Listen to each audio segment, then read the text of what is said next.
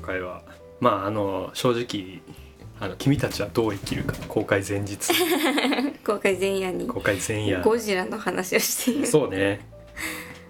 じゃあ今日ね7月13日でで明日君たちはどう生きるかで、まあ、そっちのなんかねいろいろ話とかも直前の予想とかもまあしたいんですが、うんうんちょっと今興味関心が向いてるのはえっ、と昨日特報が上がった「ゴジラマイナス1について、うんうんうん今自分の興味は正直そっちに傾いてしまったので、うんう今ん日は「ゴジラマイナス1についての話をしていきたいと思うんだけど。うんまああの結構特報もちょっと出ただけだし、うんまあ、あと分かってることがその時代設定うんがあの初代ゴジラの1954年よりも前うんうんで、エキストラ募集要項のうん情報によるとどうやらあの1945年から47年の間の話、うん戦後ど真ん中そうねもう戦まさに戦争終わったその年うんからもう直後みたいなうんね、大まかにこんくらいの情報しかないうんっていう中でまああとね大きいとこで言うと直近のゴジラ映画として2016年の「シン・ゴジラ」庵野秀明監督の「シン・ゴジラ」があってうんうんまあそれとの比較とかもいろいろしつつ、まあちょっと「ゴジラマイナスワンがこうどういう作品になっていくのかっていううんうんことをちょっと考えてみたいと思うんですけど、うんまあ、監督があの山崎隆監督うん、VFX のそうね白組にいらっしゃるうんうんうん、えまだいらっしゃるちょっと待ってねど分うのだったかな会社を立ち上げてらっしゃる一応白組所属とは書いあのウィキペディア情報では書いてありますが、まあその技術者上がりで言うと、まあ、樋口さんっぽいよねみたいなそうだね話をそうそうそうね最初からこう作家としして活動してたっていうよりかは、うんどっちかっていうとその特撮技術とか、うんまあそっちの方の畑育ちから監督になってるっていう意味では、まあ樋口真嗣さんとことうんうん似てるっちゃ似てんのかなっていう。うんまあ、この人はすごいあのーまあ、日本初の大作映画うん的な対策映画あと確か CG アニメ的になうんうんものをよくこう作ってる人で、まあ、うん一番有名なのは「オールウェイズ三丁目の夕日うん」まあ、これは大ヒットしたしね、うん日本アカデミー賞とかも割とこれは俺普通に好きな映う画でん、はある、私もね好きだった記憶があるあと、まあ、あの昔の記憶だとリ「リターナー」っていううんあ SF 映画があるんだけどこれが実は結構面白いうんうん「マトリックス」と「ターミネーター」とそうね まああのう「インデペンデンス・デート」みたいななんかあの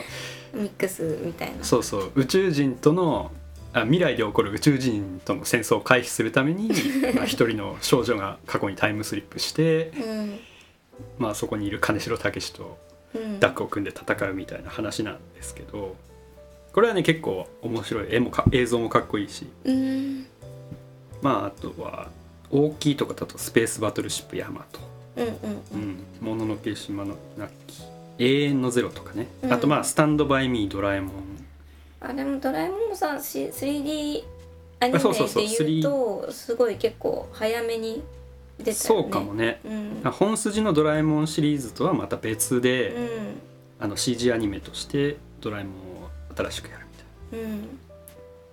ままああ、結構新しいもの好きでもあるのかななんかなわかんないけどそうっすね、うんなんか最近評価高いのだと「まあ、アルキメデスの対戦」とかこれあとが一番最近なのいや一番最近ってわけでもないです一番最近直近だと、まあゴー「ゴーストブックお化け図鑑」っていううん去年ね、あーでもなんか予告は見たなうん、でまああの今ネットでも言われてるけど、うん最近一番波紋を呼んでしまったのは「うんまあ、ドラゴンクエスト・ユア・ストーリー」あおやーあれはうん実写何うんあれはね CG アニメなんで俺は CG 俺は実は見てないんだけど、まあ結末がね何結構波結末紋を呼んでへてえじゃあ見よう情報言っちゃってもいいのかなもう割と映画ファンの中では中ではもうネタにされてるうん感じではあるんだけどまあ一応伏せとくか。まあ、あのちょっとそのドラクエファンの心を踏みにじるような結末あーワードちょっとねメメタ的なあーオチをつけてるうんこれは感じだったんですだよね。う、うんん、でまあまあこうやってなんかこうすごいえ説教臭い感じちょっとそうね、う、うんんまああえて言わないようにはしとこうか。ねまあなんかその映画ファンから好かれるっていうよりかはどっちかっていうとその大衆映画的なえ映画ファンからちょっと嫌われがちな人ではうん正直あるんだけど、うんまあでも俺は別に全然そんななんつうんだろうスペスペースバトルシップヤマトは俺見たんだけど、うんまあ、普通に元の宇宙戦艦ヤマトをよく知らないっていうこととかあなんか日本初 SF にしては結構頑張ってるなっていう印象だったと思うまあなんかお話がどうこうみたいなのは一旦置いといて、うんそのなんか映画の形として結構あしっかりなんか対策映画みたいな形を作ってたなとは正直は俺は思ってる。うんその対策感っていうのがすごく上手ななんだろうねリそッうかチもな、ねリッチな映像がうん結構リッ上手チなの対策あすごいね、あのすごい雑な言い方すると割とハリウッドかぶれなうんうん感じの、うんうんハリウッド的な映画を日本でもやりたいっていうふうにうんうん絶対思ってる人だとうん思ううだんんようんうんね、なんだろうねアルマゲドンとかすげえ好きだと思うのあーもういわゆる本当 そう絶対にアルマゲドンとかハそリウッドの、的なねうんインデペンデンス・デーとか多分そういう映画うん大好きだと思う、うんうんうんでまあさっき言った「リターナー」とかもねもう当時のあたと当時ってわけでもないけど「そのターミネーター」とか、うん俺の好きを詰め込んだみたいな感じそうそうそう弾道がこうなんかこうスローモーションでやるとかまんま「あーマトリックス」みたいなことやってたりとかはいはいあ、でもそのごちゃ混ぜ感をなんか「リターナー」はうまく一本のエンタメにまとめてたへーとはそれ見思う事だね結構「リターナー」は好き。次ハギになりそうなもんだけそうだからなんか「ドラゴンクエスト・ユア・ストーリー」の人が監督っていう風に聞くとちょっとあれなんだけど、どうんうんうん言い方を変えて「リターナー」の監督がゴジラを撮るって思うと結構おおってなる、うんそう面白い監督だね本当、うん振れ幅まあ、あと今回その時代設定うんまあ得意とするそうね最もこうやってフィルモグラフィーを見てるとやっぱりその戦後の昭和のとか、うん戦時中とかの作品を結構やってんだようね、んアルキメデスの対戦もそうだし永遠のゼロもそうだし、うん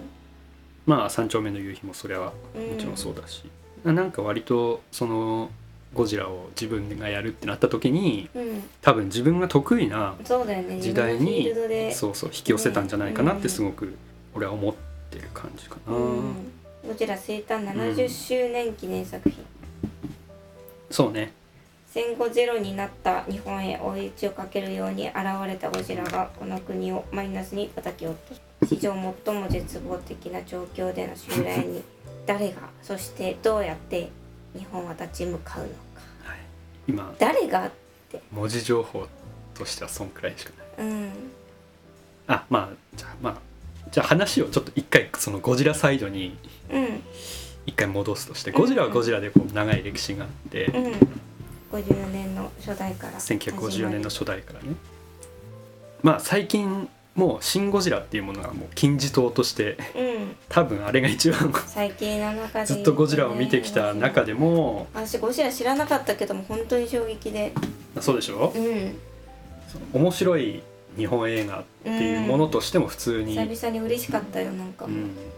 シン・ゴジラ」もちょっと金字塔的なものになっちゃった、だからそうそこといかに差別化するかそこを超えてくるかみたいなのシンゴジのが後っていうのはなかなかうんプレッシャーもあるよね。今回のポイントだと思っててやっぱりなんか「シン・ゴジラ」の時点とか、まあ、ゴジラは何回かそうリブートチャンスとかがあったんだけど、うん1984年の平成版の「ゴジラ」っていうやつとか「まあ、ゴジラ2000ミレニアム」とかねうん何回も「ゴジラ」リメイクとかリブートみたいなのを繰り返してきた作品群なんだけどうんやっぱその時シン・ゴジラ」ができる時もやっぱ自分の中で考えてたことがあって。うんそのゴジラを新しくやるってなった時に、うんもう本当に現代日本にするかそれかもしくは初代ゴジラのリメイクうんうんをするかみたいな結構ゴジラファンは考えてたと思うんだけど、うんだから「シン・ゴジラ」はもうちゃんと現代のうんゴジラを作るっていう。うんだからそういう意味で「シン・ゴジラ」とかは被らない方向性で全然違うゴジラっていうのでその初代ゴジラのあたりの時代うんよりも前の時代を描くっていうのはすごくクレバーな作戦だなっていいうやーほんとふうにねは実はそうきたかってそうそう結そうきたか構っては結構あ思うう、まいねみたいなねうん、で、まあ、予告トレーラー見る限り結構なんかねこの時点ではすごく「おいいじゃんそうおいいじゃん」私たちね西武遊園地でたまたまあ こじそうらざラねイドそれを言わなきゃいけないそうゴジ山ラ崎ザライ隆ドとを見ましてね山崎監督とゴジラの接点っていうのは、うんその西武遊園地のゴジラ・ザ・ライド、うんあれがもう本当に面白い、そうす怖ごくくて出来のいいアトラクシめちゃョンめちゃ怖くて面白くてなんか本当に死ぬって思うもんねなんかそうねうんうん内容ざっくり言うと、うんまあ、その巨大生物巨大不明生物がうんうんこう街を襲う中その避難者みたいな,、うんうんうんなんかあの避難自衛してくだ隊さいみたいな自衛隊あれあの時代は自衛隊なんかね時代設定も割と昭和風なんだよね、うんうんうんうんその中でそのあれは自衛隊まだ創設前のあれ自衛隊かな自衛隊だったと思うけど、の車で逃げるっていう、うんうんで途中キングギドラが来たりとかね、うんいろいろしてこ空う飛んだり掴まれて空に行っちゃったりとか、ね電車が落ちてくるもあったよね確か電車が落ちてくるとかもね、うんあった気がする瓦礫とかねだからあれは結構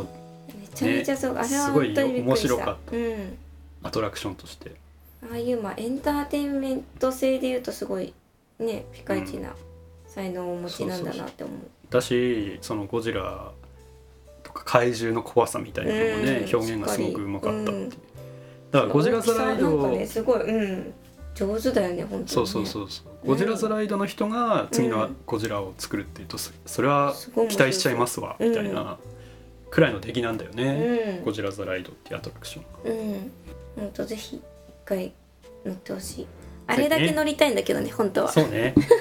ちょっと入園料が入ね園料がいるやや高めなんですけどね だからあれまあ行って、まあ、5回くらい乗ればいいんだけど、うん、あとまあ大塚明夫のナレーションが聞き取りにくいとかね、まあ、いろいろあるん だあるあるっちゃあるんだけどまあでもあれは最高だね、あめちゃくちゃ面白かっまあそんななんか、まあ、一回ちょっと、まあ、ゴジラについてちょっと考えてみたいんですけどたなんか予想できたことがあるって言あそうそうそう言ちょっってたじゃとん予想をねうん言ってみたいと思うので、まあ、一応ちょっと設定としてあの1954年公開当時のゴジラのうん設定とかうん社会背景みたいなのを一旦おさらいしておこうと思うんだけ ど本格的になってきたそうなんかゴジラっていうのはそのアメリカのそのビキニ干渉うでんの水爆実験うんそのせいで、えーとまあ、あの第五福竜丸がこう被爆してっていう実際のその事件があったんだけど、うん、それ「シン・ゴジラ」にも出てきたいやえっ、とあれ第ね五福竜も出て第五福竜丸はじあの実在の船です、実在のその水爆実験で被爆しちゃった船なんだけど、うんあのゴジラだと栄光丸っていう、うーんうん、のが被爆するシーンから始まるんだけど、うんまあ栄光丸栄光丸だから「シン・ゴジラ」の冒頭に出てくるボートはグローリー丸なんだけどああそんなつまながありなんだまあそうそうそう、まあ、っていうこともあったりして、うん、ごめんねでなんかその水爆実験によって海底で眠ってた古代の恐竜うんうんが目を覚ましてしまってそれをがこうゴジラそれがゴジラだとうんうんうんでそれが日本に上陸してあ恐竜なんだねそうそう恐竜なんだよねだからなんかもともとゴジラっていうものはいた、うんだから勘違いされがちに勘違いされがちっていうか実際そういう設定もあるんだけど、うんそのなんか原子その放射能を浴びたせいで巨大化した生物みたいなうんことももちろんあるん確かにもうなんっかていリメう設定のイクされすぎてそうそうそうそうもうもう情報がぐちゃぐちゃになってっていいうろん設な作定品での解釈があってねそう登場するゴジラもいるんだけど、うんまあ初代の設定に遡るとそううんで一番シ1954ンプルやん年ってどういう時代かっていうとその実はゴジラってあの終戦、うんあの戦争直後に公開されたうんそのなんかアンチ戦争映画みたいうんな語られがちをすするんだけど実はその終戦の年から9年経ってんのよ。うんで世の中がもうちょっと割と平和ボケに平和ボケし始めてて、うんもうあんなんかクラブで踊る男女がいたりとかうんもうややみんなこう戦争の恐ろしさみたいなのを忘れつつある時代っていう感じなのうよん一作目ってすでに。うんでそこにあの戦争の恐怖を呼び起こすような思いみんなに思い出させるような怪獣が登場するっていう設定、だからもう初代ゴジラの作中的にはうんもう戦争結構過去の話になっちゃってんだようね、ーん9年前とかだったうら、んうんその忘れてた戦争の恐怖みたいなのがうんうん確かにゾッとするよね今で言うね東日本みたいなそうまさに「シン・ゴジラ」で描いてたみたいな。うんシン・ゴジラはまだ直後感があったんだけうん、ど、そうだよね10年とかね近く経つとやや風化していそうそうそうそうくところはあるもんね今日ねちょうどあの EU が輸入規制解除のうんうんうんニュースが出たりしたけど、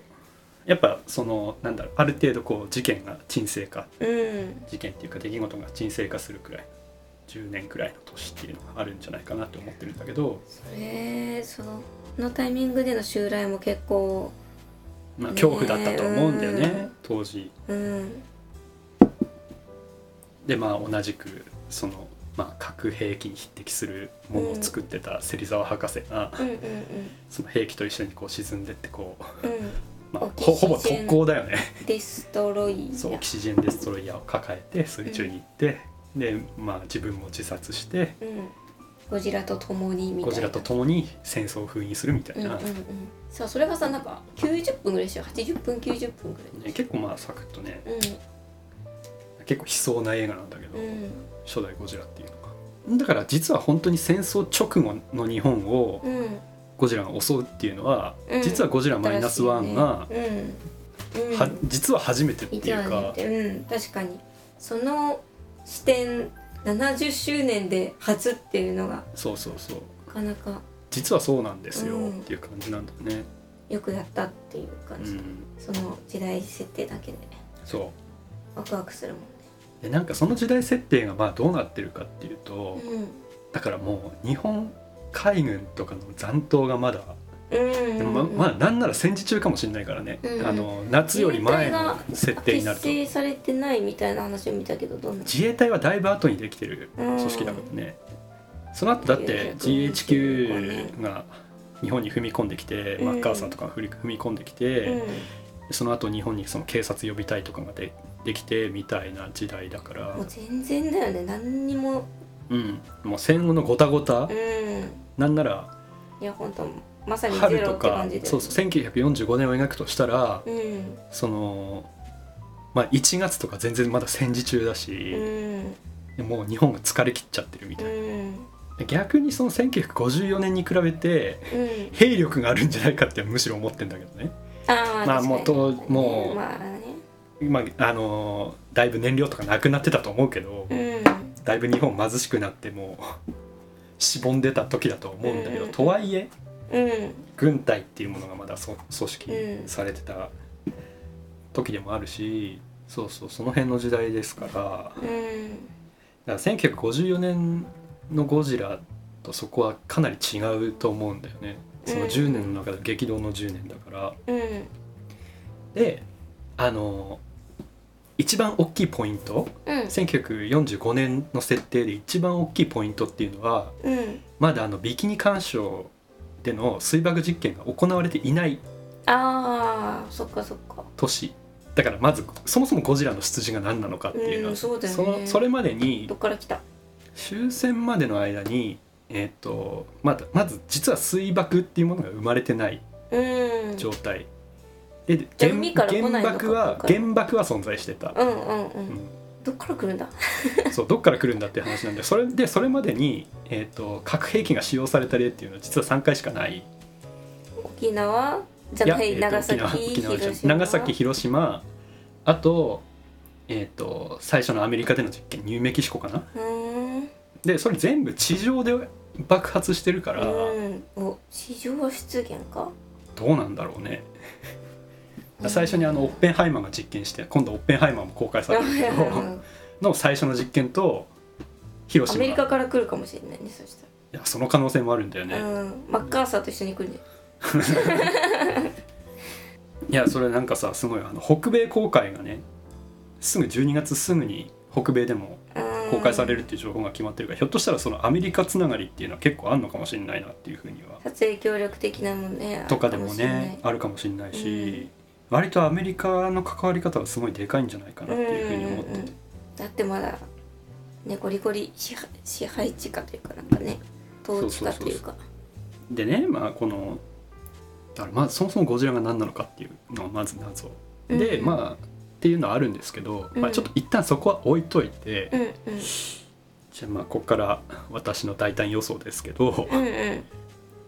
とこれツイッターにも書いたんだけど、うん山崎隆さんねうんこう何かとこうあのスペースバトルシップヤマトを取ったり、うんあのアルキメデスの対戦うんやったりとかで、まあ、永遠のゼロとかもあるんだけどうん実はこのその戦時中のその兵器うんゼロ戦とか軍艦とかうん非常に詳しい方だと思うんですよね。うそういうのを思った時に、んうん多分戦艦ヤマトがうん戦う可能性があるゴジラとうんわあいいなあっていういいなと思っちゃった話うんにしそうとか思っわて、あ夢があるうん、え沈没したんじゃないのまあ沈没したんだけど、うんでまあ、そこはまあ多分 if 設定でいくらでうもん改変可能だと思うんだけど実は実はこう沈没してなかったとかうんうんうん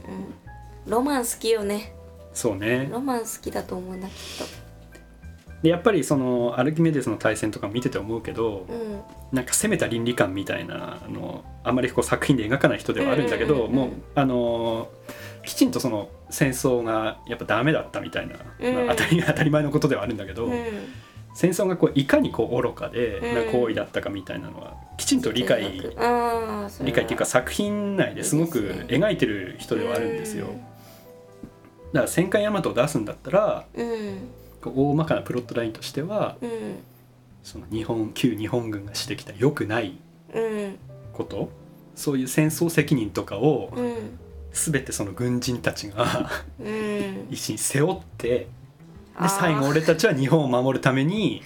あゴジラを倒すんだ特攻みたいなーうーなんかうーんうーんってなっちゃうなまあそれはあれでもやってましたしスペースバトルシップヤマトでもやってたしまああのそのなんか特攻による悲壮さとかうんとこやりそう特攻特攻泣かせみたいな技をよく使うんですようんうんう山崎ん隆さんは。だからその作家性にフィットして作家性とか今まで作ってきたあの山崎隆監督の感動させラインとしては、それがでかい。うん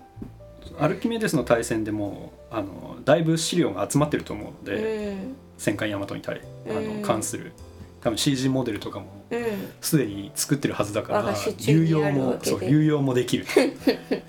これは出すでしょみたいな。もったいねえかうん、で戦艦ヤマトが沈んだのがあの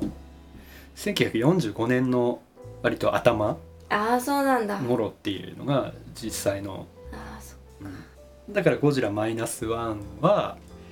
えっとゴジラ対戦艦ヤマトの話になるんじゃないかっていうのが大予想1、うんうんうんうんまだ1かうん、何個あんねん2つ2つ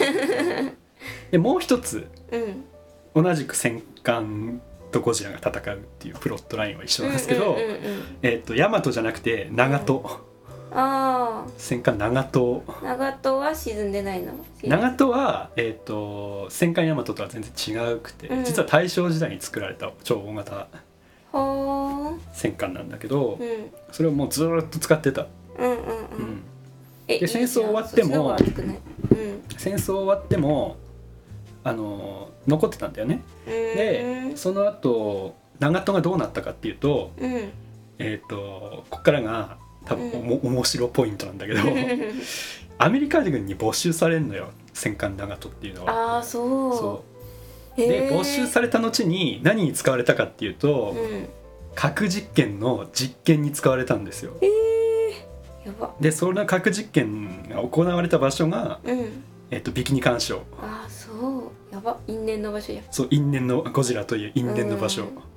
わ絶対つなげてくるちそょっれと待って2ねの方が有力す来た感じ有力そうまあまああのーうまいなんかこっちの方がうんなんかそれっぽい嬉しいな、うん、けど俺はまあやヤマトの方がキャッチーだとは思うからどうしても商業的には使いたいそうだよねてかもうヤマト VS ゴジラ見たいしそうそうぜ見たいからう、んな長友相当有名うんな、世界七大戦艦っていうふうに言われてたくらああいそのうなんだえっ、とちょっと待ってねアメリカ軍に没収された後に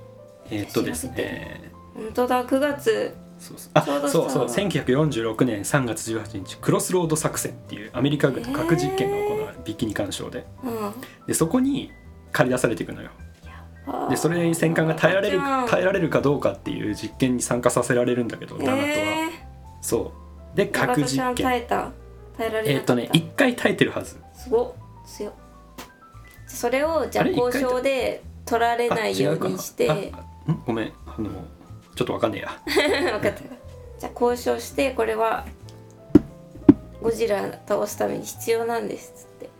とかねちょっと違う話になるんだけどてうんギャレス・エドワーズ版ゴジラっていうそうゴジラをハリウッドで作うんうるんうんモンスターバースシリーズっていうのがあってそれの一作目はギャレス・エドワーズっていう人が監督した2014年の「ゴジラ」っていう作品があるんだけど、うんえー、とこれは初代ゴジラのその原爆設定あ原水爆設定をすごく解釈をアメリカナイズしててすごく、うん実はそのビキニ干渉で起こった、えー、と水爆実験っていうのは、うんゴジラっていう生物を倒すための核兵器使用だったっていうでも倒せなかったゴジラはっていうふうにあし事実が明らかになるの。ーでこうれんこれは結構日本のゴジラファンからするといやうわ割と結構 おこな設定改変だったんだけいやマどジでムカつくよそれは普通に おこな設はあってなる そうすげえヒロイズムだなって本当に責任放棄だなみたいアメリカのヒにロイズムに呆れるなって思うんですけど、うんまあでもまああの多分そうしないと売れないと思うっていうか、まあねそうだアよねメリカを悪者にしちゃうそうだよねアメリカはっていうのはすごいすごくビジネス的アメリカを持ち上げないにとうんアメリカでゴジラをやるっていう時にそうだよねすごい不利に働く気がするのでそうだよねそんなお真面目にやってその罪悪感を感じたくないと思うのそうそうそうそりゃでそうだまあまあそうやってアメリカナイズの設定に変えたのうん山崎隆監督っていうのはそのすごくハリウッド映画が結構好きなんだよね、うん多分なんかだからそのギャレス・エドワーズ版ゴジラうんうんうんの設定をひょっとしたら使うえ使うのかもしんないなって思って、ーうんうんでそのクロスロード作戦うんっていうのが実はそのゴジラを倒すための作戦だったってはいいはういはいイフの世界線にする、うんうんでそれを率いたのが日本の軍艦ヤマトなるほあどいやヤマトじゃない長門長門うーんがアメリカ海軍を率いうて、んえー、とゴジラにアタックするうんなるほでゴジラを倒すためにそのクロスロード作戦で使用された水爆が初めて使用されるどうんうんこれが予想2うんなるほどありでえないこのこれはかなり交渉ですねもうなんかすでうにんヤマトが出るか長門が出るかっていうもう戦艦が出ること大前提みたいになっちゃってるけうんど、うんでなんか似たような話でうんうんそうなんかそういう軍艦が戦うものとして似たようなもの海底軍艦っていううんうん東北特撮が昔あったんだけどまあその5.5っていうまあなんか先端にこうドリルがついたおー戦艦うんうんまだ生き残りの戦艦みたいなのが、徴兵器の戦艦がもうさ侵略してくる家庭か家庭じゃねえや 海底人と戦ってうんうんその旧日本軍の生き残りみたいな人たちがう最後の責任を晴らすためにんもうやってんじゃそうん 海海底人と戦うっていう海底軍艦っていう映画があるんだけど。海底軍艦じゃねえかって言われるじゃんでなんか そう海底軍艦路線うんうんうんうんみたいなちょっとところに行ったりしたら面白いなと思いつつ、うんうんまあ絶対であの出てきてほし出ないっていう可能性はあるけどいや山崎監督的にはそのややヤマトとの関わりはすごく強いから、うんうんうん1945年っていう設定だと全然そのね戦艦がまだ全あるから、うんそういうことをするのではしょうんとはちょっと思ったっていうのが今日の 倒すんかな倒すまあそのねゴジラをどうやって倒すのかっていうのあるけど今までは歴代まあシン・ゴジラはなんか凍結って感じでなん「かシン・ゴジラ」は凍結っていうまあなんかあれだよね先送りみたいな感じだよね、うんうんうんうんほぼ今までやっぱゴジラはよく倒されてきたんうんだよねそのさ一作目の「オキシジェン・デストロイヤー」もそうだうし、ん、よく倒されてきた、そうそうね2作目は凍結、うん、その南極か北極の氷の中に閉じ込めちゃうっていうああはいで84年版ゴジラだと火山に落とす、あはいはいはいはういんでゴジラ VS デストロイヤーでは普通に多分あの自分の中でメルトダウンを落として死ぬ結局でもじ人間が勝つ完全勝利したのは一初代ゴジラのオキシジェン・デストロイヤーだけああそうん多分でそれ以外はもう人類はもう一旦ゴジラの活動を停止させるくらいのことしかできてなくううて、ーんハリウッドとかねはもうハリウッド版のローランド・エミリヒ版ゴジラとかはもう、うんあの米軍のミサイルで死んだりとかするんですけど、弱くないかまあ、あれはもう全然違う怪獣なんだけどあね、あハリウッド版ゴジジラャもイルまあが何種強か類ったかあるんのでかすよ、なう、うんんなんかイグアナがでっかくなっちゃったみたいなあーゴジラとかはまあミサイルで死んでたりはしたんですけど、あうん、やっぱアメアメリカは勝つんだよねーあーうんそうだよねそうだよね アメリカは勝たねばそうそう勝つ勝つ以外ないでしょうねでまあギャレス・エドワーズ版のゴジラになってからはやっぱり倒せないやっぱり神に等しいものみたいうんうんうん、結構私はそのね好みで言うともう本当何考えてるか分かんないなあそうそうずそうーっと何考えてるか分かんないまんま人類が翻弄されるみたいな構図が好きだから、まあねいや俺もそううん、なんか意今回思疎通できるような素振りは出さないでほしい。今回ねゴジラが結構イケメンうん、で割と顔的にはそのゴジラファンから言うとうん、、あのー平成 VS シリーズのゴジラの顔にちょっと近いうん割とイケメンゴジラ俺が一番好きなうん、時代のゴジラなんだけど、うんうん、いやデザインいいなと思った。うん今デザインだけで言うとあのーミレニアム期のうん、 GMK ゴジラっていう白目のゴジラがいるんですけど、うんそれがまああの造形として俺は結構好あそうなんだ。きなゴジラだけど。えかば川田くんじゃないの鎌田君も好 き鎌田君も第4形態も好き鎌倉君も好きだけどあのねやっぱ最初にうわこのゴジラかっこいいって思ったのが GMK ゴジうラーん白目白目、 G GM 系うん、G- ゴジラモスラキングギドラ大怪獣総攻撃っていう映画があったんだけどオタクすうんオタクすぎちょっとオタクすぎすいません ねで今回あでも評価高いねそれそこはそれは評価高かった「シン・ゴジラ」登場までは割と傑作うーんと言われてた、あでも確かに怖い顔してうるん白目だだしフォルムもかっこいい、うんでスーツが過去最大だったみたいな話とか、まあへーいろいろあるんですけどあそうそうで GMK ゴジラで思い出したんだけどうんそのゴジラってやっぱなんか生き物であると同時にうんあの何かの象表彰象徴みたいなうんうん意味合いもあると思うんうでなんかそのゴジラ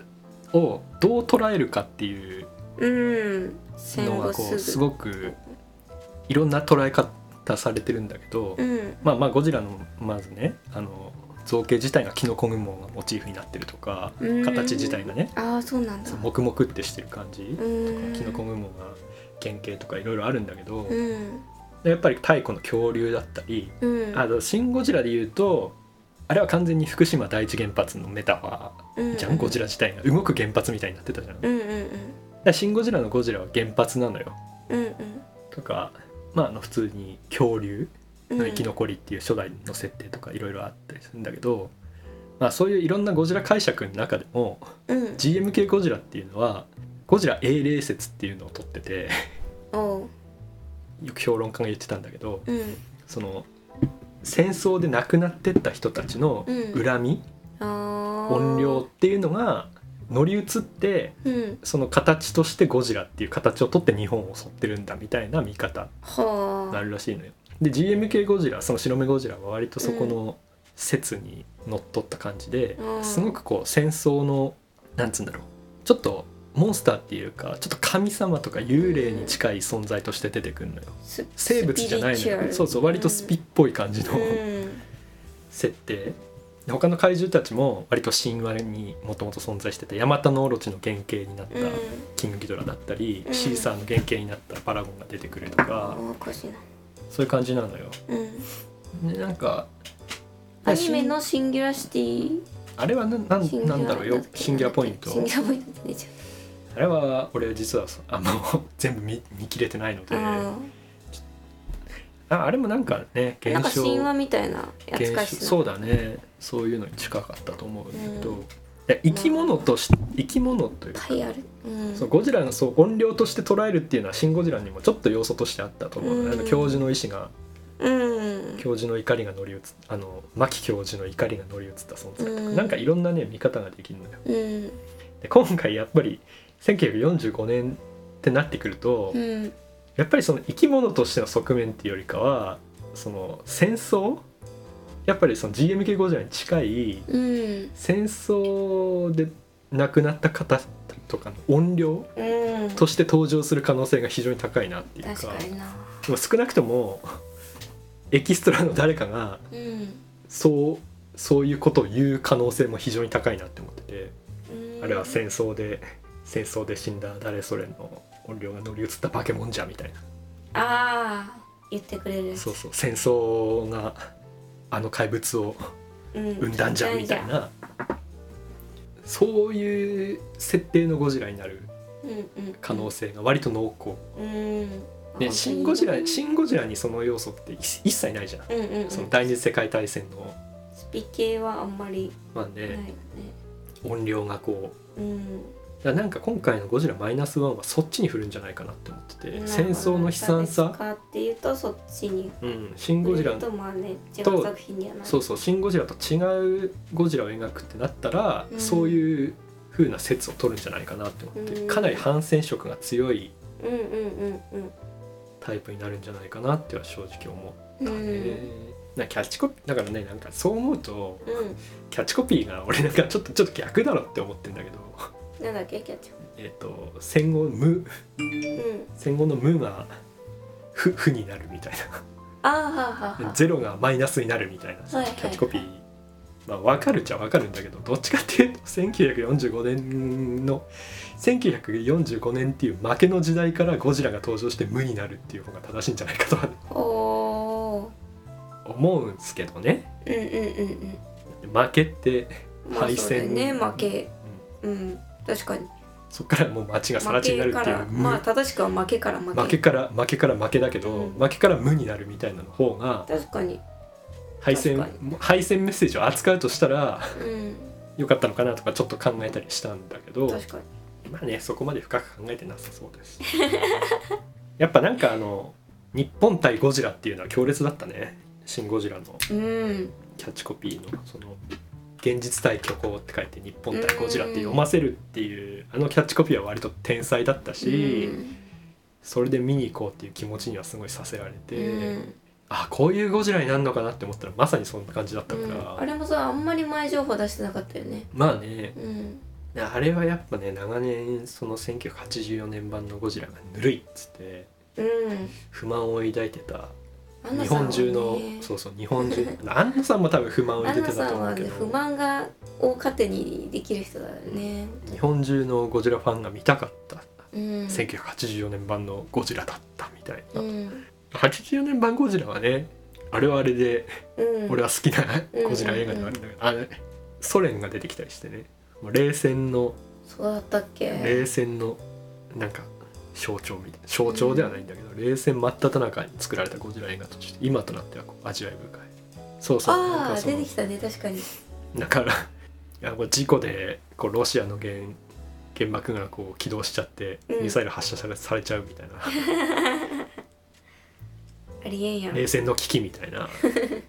描写とか今となってはすごい味わい深いんだけうど、んとかねだから大方の様相としてはその戦争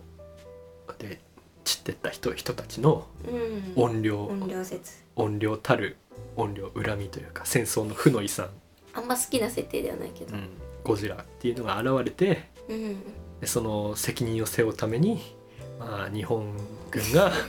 あの戦艦に乗って 戦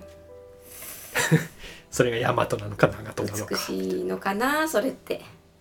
ていうのを俺はあのお俺がどう思ってるかっていうのは一旦置いといて。うんうんうん山崎隆監督がやりそうなゴジラだし、そういうなんか泣かせ方をしそうだなっていうふうにはちょっと思ったりはするうんうんしてるっていう感じですかね。うんうんだしまあ時代設定からの納得度の高さっていうと、うん、ちょっと大和説大和が出てきたらねそれはそれで上がると思うけどうんちょっと長門が出てきたらさすがにちょっとテンション上がると思います。で最後にクロスロード作戦に行ってそこでゴジラを倒しますみたいなうんことになったらまこれいあいすごいこと考えたなっていうふうには思ううん俺も考えてた俺も考えてたけど、よくやったねうん、でなんかこうなってほしいっていうよりかはなんつうんだろうねこうやって毎回作品が出るたびに予想するけどうんこういう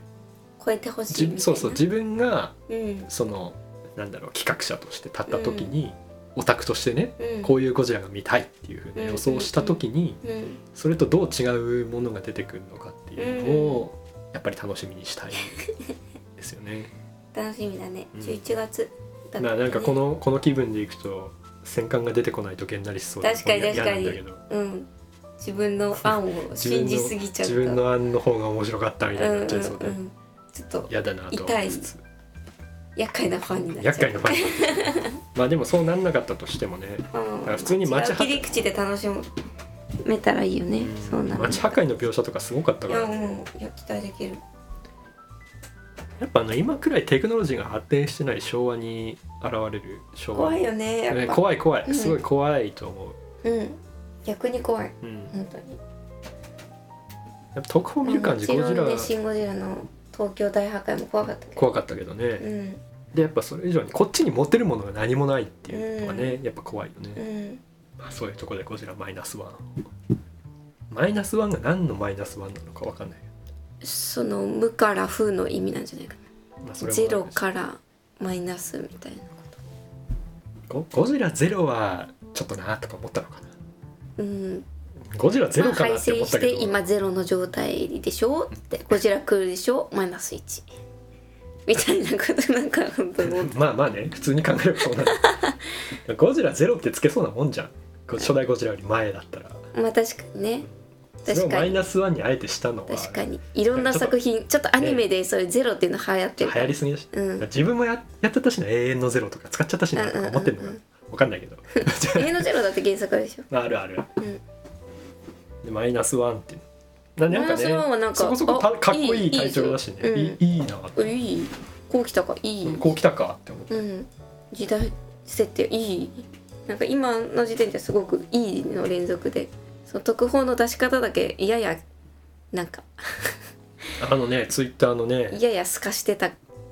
あのスカシャは本当にびっくりしたよねあのさ30作のカウントダウンがあってん最後の最後に朝4時解禁って言われてへえって全ゴジラファンがなんカかクってな って膝膝から崩れ落ちた瞬間だったんだけど4時みあたいのな透かし以外はすごく今いい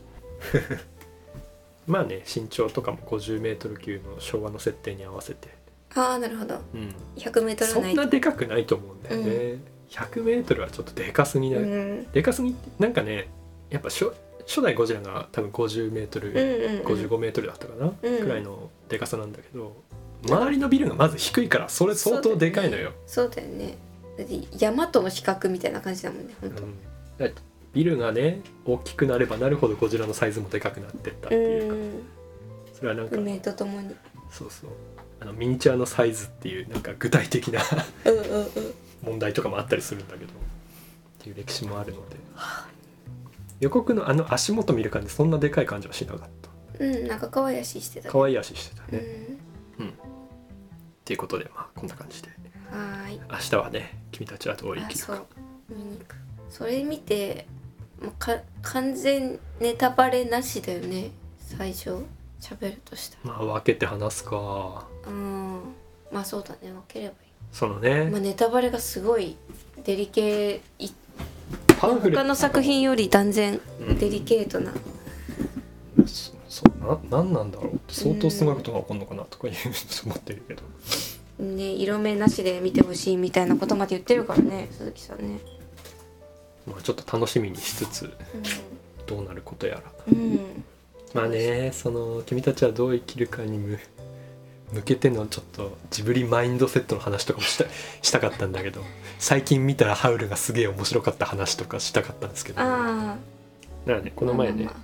レッドタートルを買ってきたのでちょっとこれも見つつうん楽しみにしていきたいなと思います11月3日死ぬわけにはいかんは